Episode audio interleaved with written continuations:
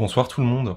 Bienvenue dans votre rendez-vous pour Cinéphile Insomniaque, bienvenue dans Somniloque, 18e épisode de cette aventure nocturne où l'on partage un petit peu notre passion du cinéma juste avant de dormir, ou en tout cas tard le soir, lorsque la tranquillité du monde a un peu été retrouvée par la mise en sommeil de ces connards que l'on appelle nos compagnons de route, hein, les autres êtres humains qui ne font que parasiter comme ça notre amour du cinéma.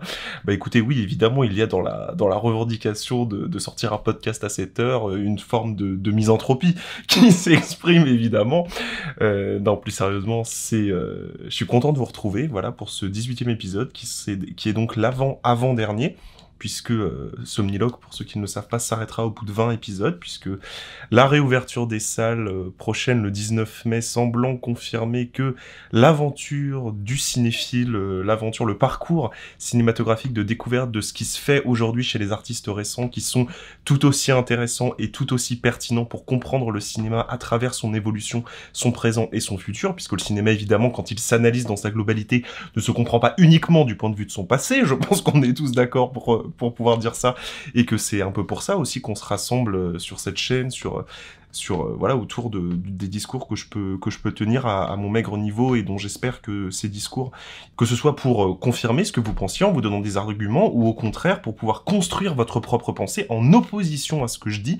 Ce qui ce qui est une démarche moi aussi qui m'intéresse beaucoup hein, de de donner de la force à ceux qui sont pas d'accord avec moi parce que voilà il n'y a pas de pensée plus légitime qu'une autre. Simplement internet permettant cette démocratisation de la parole et eh bien écoutez je saisis cette liberté qui m'est offerte pour partager un petit peu ce que je pense. Bienvenue donc dans ce nouvel épisode. Vous avez voté, comme toutes les semaines, sur Twitter et Instagram, at Dex et le cinéma pour le sujet que l'on va traiter aujourd'hui, et c'est le blockbuster qui est arrivé en tête. Un sujet, bon, un sujet qui, je l'espère, eh bien écoutez, rassemblera les foules sous cet épisode, comme c'est le cas euh, dans les salles, puisque le blockbuster est un des registres cinématographiques. Je dis registre et pas genre, parce que il y a évidemment une polarisation des genres euh, dans le blockbuster. Hein. Il y a une catégorisation du blockbuster qu'on va étudier, qu'on va qu'on va questionner aussi euh, dans cet épisode. Et eh bien écoutez, j'espère que ça intéressera le maximum d'entre vous.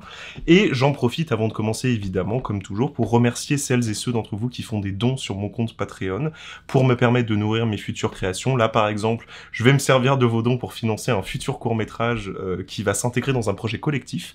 Donc voilà, tout ça pour dire que ces dons servent réellement à quelque chose, pas uniquement à me payer du champagne et du caviar que je déguste Évidemment, pendant que j'enregistre cet épisode, vous vous en doutez bien, à une heure tardive.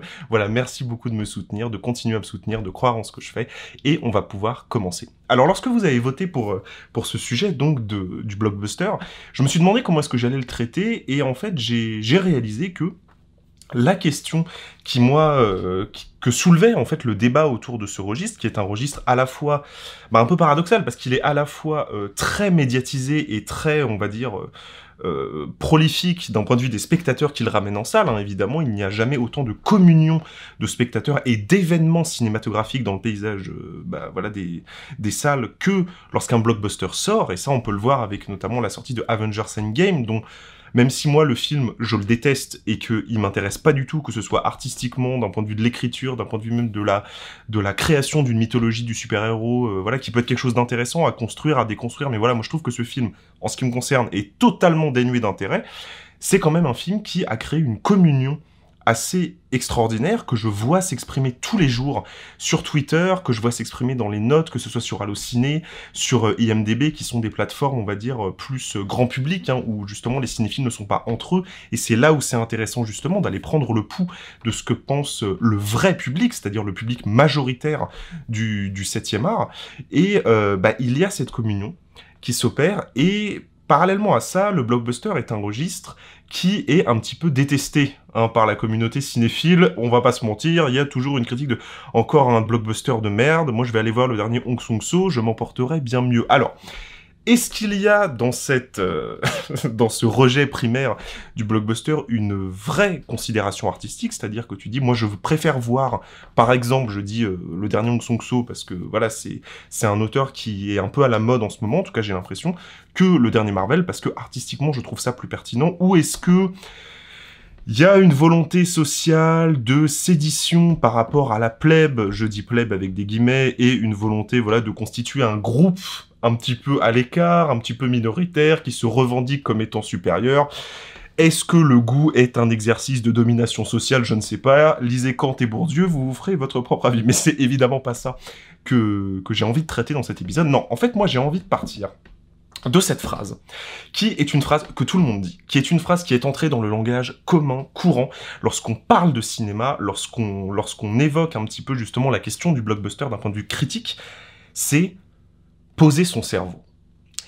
Cette phrase, je la trouve géniale parce que euh, elle a une valeur d'usage qui est très forte. Je dis pas qu'elle a une valeur littérale, parce qu'évidemment on ne pose pas notre cerveau lorsqu'on regarde un film, mais elle a une valeur d'usage qui est très forte parce que elle est très souvent citée et qu'elle implique surtout euh, de questionner le rapport de l'intellectualisation au cinéma.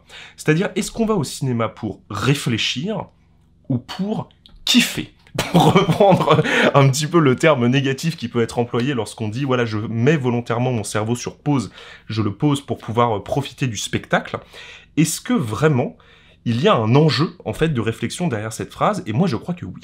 Et c'est ça que je vais euh, essayer de développer dans cet épisode en défendant l'idée qu'il n'est absolument pas négatif de poser son cerveau lorsqu'on regarde un film, et que même en fait, le fait de ne pas entrer dans un rapport intellectuel à ce qu'on regarde, mais dans un rapport de kiff, en fait, ça fait aussi partie de la substance même du cinéma. En fait, si on écoute les, metteurs en scène, lorsqu'ils s'interrogent, lorsqu'ils parlent un petit peu de comment est-ce qu'ils mettent en scène, de qu'est-ce que c'est que la mise en scène, en fait, au sens le plus général et le plus essentiel possible, bah, la mise en scène, c'est provoquer des émotions.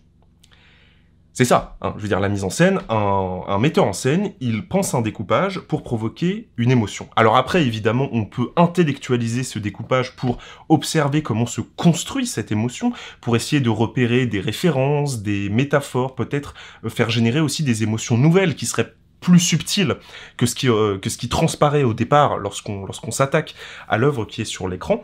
Mais le fondement de la mise en scène, le fondement de l'art d'ailleurs en général avec un A majuscule, c'est la question de l'émotion. C'est la question de la puissance esthétique. Et la puissance esthétique a une valeur strictement émotionnelle. Dans un premier temps, en tout cas. Et dans la mesure où eh ben, il est normal que la plupart des gens ne s'intéressent pas euh, incroyablement à, quelque chose, je veux dire, dans, dans toutes ses ramifications. C'est-à-dire que, voilà, moi par exemple, j'aime bien regarder le foot de temps en temps. Euh, les stratégies mises en place dans la gestion du jeu, j'y connais strictement rien et ça ne m'intéresse pas. Ça ne m'intéresse pas en fait. Alors je ne doute pas que ça intéresse des gens. Il n'y a, pas de, il y a pas de souci. Je veux dire voilà. Mais moi comprendre les ramifications de ce jeu et tout ce qui est en place, tout ce qui se joue à l'écran, bah ça m'intéresse pas beaucoup et ça ne m'empêche pas de profiter du spectacle. En faisant un parallèle avec le foot, ce que je veux faire, c'est que ce que c'est dire que le rapport au cinéma qu'entretient le grand public, il peut être aussi dans un rapport primaire. Et ce n'est pas quelque chose de négatif. Il est normal que lorsqu'on est confronté à quelque chose, lorsque des millions de personnes sont confrontées à un même objet, à un même, domaine de réflexion, tout le monde ne l'aborde pas avec la même profondeur, avec les, voilà, la même réflexion très intense poussée sur quelque chose, parce que ça ne l'intéresse pas, en fait on a le droit aussi de ne pas être intéressé par des choses, par pousser en profondeur quelque chose. Et c'est pas grave. D'accord? Enfin, je veux dire, il y, a plein de... On peut s'intéresser, par exemple, euh, ce qui est mon cas, à la question de la médecine. Voilà, moi, je suis quelqu'un qui est très, très, très intéressé par la médecine et par, euh, voilà, le, le, corps humain, les maladies, etc., sans apprendre tous les os du corps humain par cœur et les fonctions de tous les organes. Parce que ça m'intéresse pas suffisamment. Vous voyez ce que je veux dire? Il y a des échelles d'intérêt dans la vie face à certaines choses qui nous poussent à nous intéresser et à réfléchir plus profondément sur telle ou telle chose. Je suis intéressé par la médecine, c'est pas pour ça que je vais faire des études pour devenir chercheur en virologie. D'accord? Voilà. Et ben moi je considère que le rapport entre le grand public et la cinéphilie, c'est le même et que donc il n'est pas du tout négatif de considérer qu'on peut regarder primairement un film, c'est-à-dire regarder un film en se contentant de recevoir les émotions qu'il nous donne à ressentir par sa mise en scène. Voilà. Et le caractère sacré de son discours s'entend, puisque les cloches ont commencé à sonner. Bon, je pense que vous êtes habitués hein, dans ce podcast, c'est pas la première fois que les cloches se mettent à sonner pendant, que j'enregistre, mais bon, je reprends euh, le fil de ma pensée. Et partant de cette question-là, justement donc de la question du ressenti primaire, Poser son cerveau devient non pas l'idée que je regarde un film avec bêtise, mais que je regarde un film qui ne nécessite pas que je l'intellectualise pour être apprécié. Et de grands gestes de cinéma peuvent être regardés sans avoir besoin d'être intellectualisés. Je veux dire, si on va très très très très très loin en arrière dans l'histoire du cinéma, euh, l'intellectualisation des œuvres, lorsque tu regardes Méliès, par exemple, c'est pas un truc qui, qui, saute, on va dire, euh, aux yeux. Hein, voilà, c'est, et il y a une, une tradition justement de cette, euh, de cette, une perpétuation en fait de, de ce côté. Voilà, le cinéma dans son fondement, et c'est d'ailleurs quelque chose qu'on avait analysé aussi dans dans l'épisode sur les origines du cinéma, en montrant cette dichotomie entre les deux histoires parallèles du cinéma. Il y a le cinéma qui est réflexif sur la portée de, son médium, sur qu'est-ce que c'est que le cinéma, à quoi ça sert et comment est-ce que ça s'inscrit dans le destin humain pour produire à travers l'art une représentation de nous-mêmes et de notre rapport au monde. Et il y a le côté, euh, c'est une attraction de fête foraine. Et ces deux histoires, elles coexistent, et elles coexistent avec la même importance, avec la même puissance. Et comprendre le cinéma dans sa globalité, c'est embrasser ces deux histoires en nous intéressant donc aujourd'hui plus particulièrement à la question de la fête foraine, a priori, puisque c'est de ça dont il s'agit. Et la fête foraine nécessite de poser son cerveau pour apprécier le spectacle. Et lorsque j'entends cette phrase, il faut poser son cerveau, elle soulève quelques indignations aussi, dans un deuxième temps, au-delà de son sens propre, parce que elle implique un peu que, ok, le film est nul, mais c'est pas grave parce que j'ai pas à réfléchir. Et attention, moi, quand je dis que je cautionne cette phrase parce qu'elle permet d'être, euh, voilà, de simplement de profiter de la mise en scène d'un spectacle, je ne veux pas dire pour autant qu'elle doit tout excuser. Parce que, et c'est là pour moi le sens même de l'analyse du blockbuster, et là où justement je ne serais pas d'accord pour dire que le blockbuster, de façon générale, est un sous-registre du cinéma, parce qu'il y a des bons et des mauvais metteurs en scène. Et que c'est uniquement au-delà de ça que ça se joue, en fait. Ça n'a rien à voir avec la puissance intellectuelle qui est à l'œuvre lorsqu'on regarde un film. On peut regarder du grand spectacle et avoir un putain de film incroyablement bien mis en scène d'action qui n'a absolument pas d'histoire, ou en tout cas une histoire mais vraiment minime. Je pense, en tout cas l'intérêt de cette histoire est minime dans l'appréciation du film. Je pense notamment à, bah, à ce qui est, moi, vous vous en doutez bien, je vais un petit peu en parler pour ceux qui me connaissent, mon chef-d'œuvre du cinéma d'action qui est le diptyque The Red et The Red 2 de Gareth Evans, qui sont objectivement euh, parmi les meilleurs films d'action de ces 20 dernières années, et selon moi, donc subjectivement, euh, ce qui a été fait de mieux en termes de cinéma d'action dans toute l'histoire du cinéma. Alors je pourrais épiloguer très longtemps sur pourquoi est-ce que j'adore The Red, sur pourquoi est-ce que pour moi c'est un film qui justement a réussi à faire la synthèse des deux approches du cinéma d'action, à savoir l'esthétisation à travers le combat chorégraphié et la brutalité de la, de la destruction des corps qu'on pourrait retrouver par exemple dans l'histoire du cinéma plus dans le registre du film noir où on a quelque chose de très aride, de très réaliste et de comment est-ce que ces deux films-là ont réussi à fusionner les deux dans leur représentation de l'action, ce qui veut dire qu'on a à la fois quelque chose d'extrêmement bien chorégraphié et en même temps une approche extrêmement brutale de l'action qui fait qu'on sent les os se briser sous les coups et que voilà c'est tout un travail de construction du corps au cinéma de comment est-ce qu'on détruit le corps à travers le cinéma d'action et que je trouve ça absolument brillant et que je trouve ça fabuleux et que je trouve qu'il y a une inventivité formelle.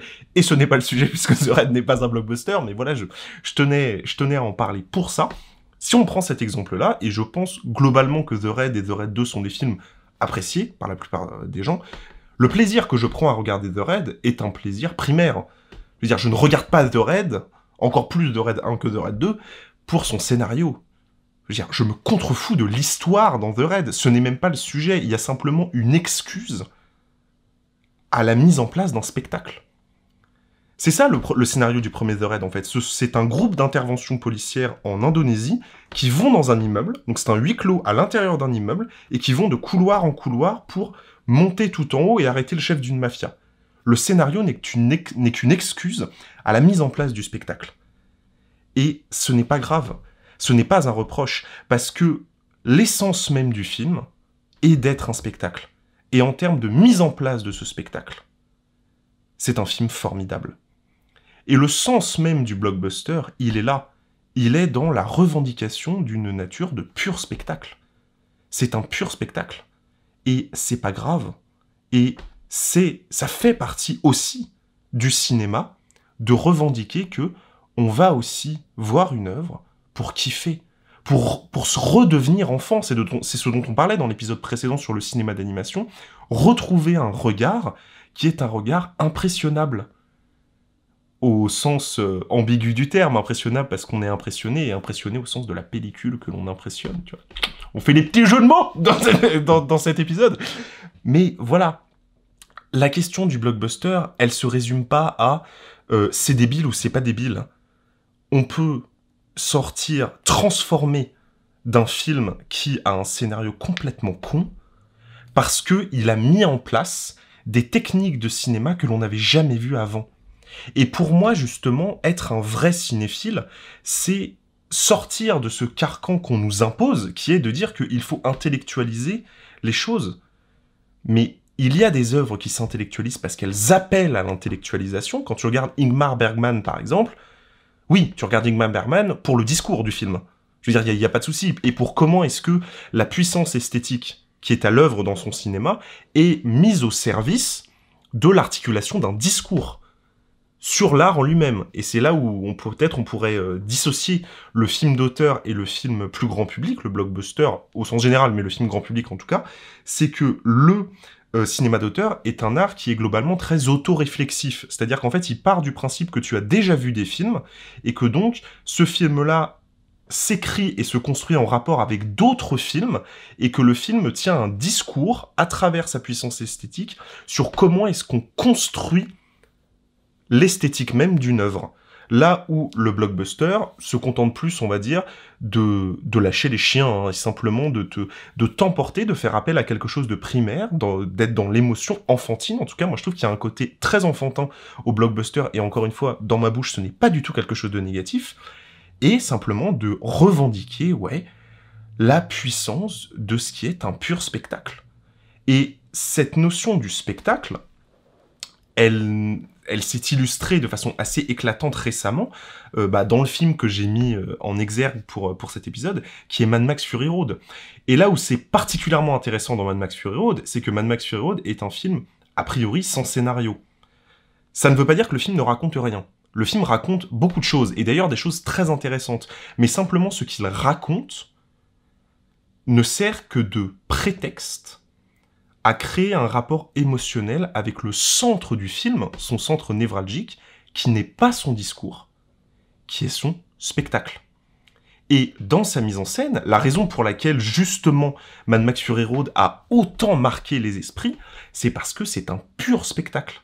Et c'est même un pur spectacle on peut même aller encore plus loin en disant que le film est beaucoup plus proche, par exemple, dans son, dans son rapport euh, à la construction d'une histoire et à comment est-ce qu'on met en scène cette histoire justement en évinçant un peu les personnages pour se concentrer uniquement sur le spectacle, c'est quelque chose qui est beaucoup plus proche de l'opéra et du ballet, par exemple, que du théâtre, qui est le, fondement du cinéma. Le, le théâtre est l'ancêtre du cinéma sur beaucoup d'aspects. Après, il s'en est distingué évidemment historiquement, mais c'est l'ancêtre du cinéma. Là, au contraire, on est dans une revendication de quelque chose qui est un autre art vivant, qui ne met pas en scène des gens, mais qui raconte des histoires et qui prend ces histoires comme prétexte pour offrir la mise en scène. Le blockbuster, que j'appelle blockbuster parce qu'en fait, l'argent est le, fondement du grand spectacle, parce que ça coûte cher, en fait, tout simplement, il y a la dimension évidemment économique dans la notion de blockbuster que j'ai pas du tout abordé dans cet épisode, mais parce que c'était pas vraiment mon sujet. Oui, un blockbuster, c'est un film qui est fait pour gagner de l'argent. Enfin bon, euh, nous vivons dans une société capitaliste. Euh, laissez-moi vous dire que les films sont produits parce que on espère qu'ils vont générer de l'argent. Je veux dire, voilà, ça, cet argument pour moi, c'est pas du tout un argument d'analyse euh, cinématographique, et c'est pas comme ça qu'on pense le cinéma. Après, on pourrait faire une analyse strictement économique et euh, bah, on va dire euh, plus marxiste entre guillemets avec l'analyse des rapports de production, des forces de travail, etc. pour voir comment est-ce que se construit l'espace d'un art à travers l'argent et à travers euh, l'impact du capital, du politique, etc. Mais enfin c'est pas, pas le sujet en fait, voilà tout simplement. Et par ce besoin d'argent donc justement, il y a la création d'un spectacle. Et cette création du spectacle, elle provoque des émotions cinématographiques tout aussi intenses qui ne sont ni dévalorisables par rapport au, cinéma intellectuel, qui donc n'est pas forcément spectaculaire, mais qui est intellectuel. voilà, je veux dire, il n'y a pas de raison d'en chier une pendule, tu vois, tu peux, tu peux énormément apprécier la mise en scène d'un très grand film spectaculaire. Après, évidemment, il y a des films spectaculaires qui sont bien mis en scène et d'autres qui ne le sont pas. Voilà, c'est tout. Si on analyse, on, fait un comparatif très simple. Quand tu prends Avengers Endgame et et la scène de réunion finale euh, des, des super-héros disent euh, Avengers unis ou je, ou je sais pas quoi, réunion. Et donc on a ces plans avec tous les Avengers qui arrivent pour créer justement un effet de foule et montrer qu'ils se battent tous ensemble. Si on compare cette scène, par exemple, voilà le premier exemple qui me vient, avec la scène de fin, enfin une des scènes à la fin de, de Pirates des Caraïbes 3, lorsque Elizabeth Swan fait son discours de motivation euh, à tous les bateaux pour les convaincre de se livrer dans la bataille. Je sais pas si vous vous souvenez de cette scène dans son découpage, dans sa pure mise en scène, dans le placement de la caméra, dans ce que cette scène nous raconte, c'est une scène qui est infiniment plus puissante, cinématographiquement parlant, que la scène d'Avengers. Parce que dans cette scène de Pirates des Caraïbes 3, alors c'est un peu dommage parce que là c'est le format podcast et j'ai pas d'image à vous montrer, mais on a tout un travail sur la multiplicité des points de vue, sur le fait qu'il y a le discours, il y a ceux qui écoutent ce discours, et il y a surtout dans la mise en scène le fait que ce discours produit des effets avec tous ces drapeaux qui montent, qui sont hissés justement à la force des bras, et donc on a tout un travail de la caméra qui devient d'un seul coup ascendante pour glorifier justement cet acte de courage et de suicide en fait, hein, parce que dans le film, en tout cas scénaristiquement, c'est présenté comme ça, comme un acte de suicide, ce qui va rendre le spectacle Enfin, je veux dire, ce qui va charger émotionnellement le spectacle. Hein. C'est tout l'intérêt de la construction scénaristique de cette scène. Et là, il y a de la mise en scène. Là, il y a quelque chose qui se passe dans la superposition des destins, dans comment est-ce qu'on crée un chœur C-H-E-R, enfin voilà, les voix qui chantent ensemble à travers la caméra pour montrer un sacrifice commun. Dans la scène de Avengers Endgame, il n'y a rien de tout ça. Il n'y a pas de cinéma, en fait. J'ai même envie de dire, moi. Il n'y a pas de cinéma. Et donc, les deux sont des blockbusters, les deux sont des blockbusters Disney en plus, qui ont fait énormément de recettes, plusieurs milliards hein, les deux. Il me semble que Pierre Descailles 3 fait plusieurs milliards, à vérifier, mais en tout cas c'est énorme les recettes du film. Et bah les deux n'ont rien à voir en termes de qualité de spectacle, en termes de travail qu'il y a dans comment est-ce qu'on construit quelque chose. Je suis pas en train de dire que aimer l'un plus que l'autre n'est pas légitime ou que l'impact émotionnel et culturel qu'a eu euh, Endgame est à amoindrir à cause de ça. Mais en tout cas, on voit à travers ces deux exemples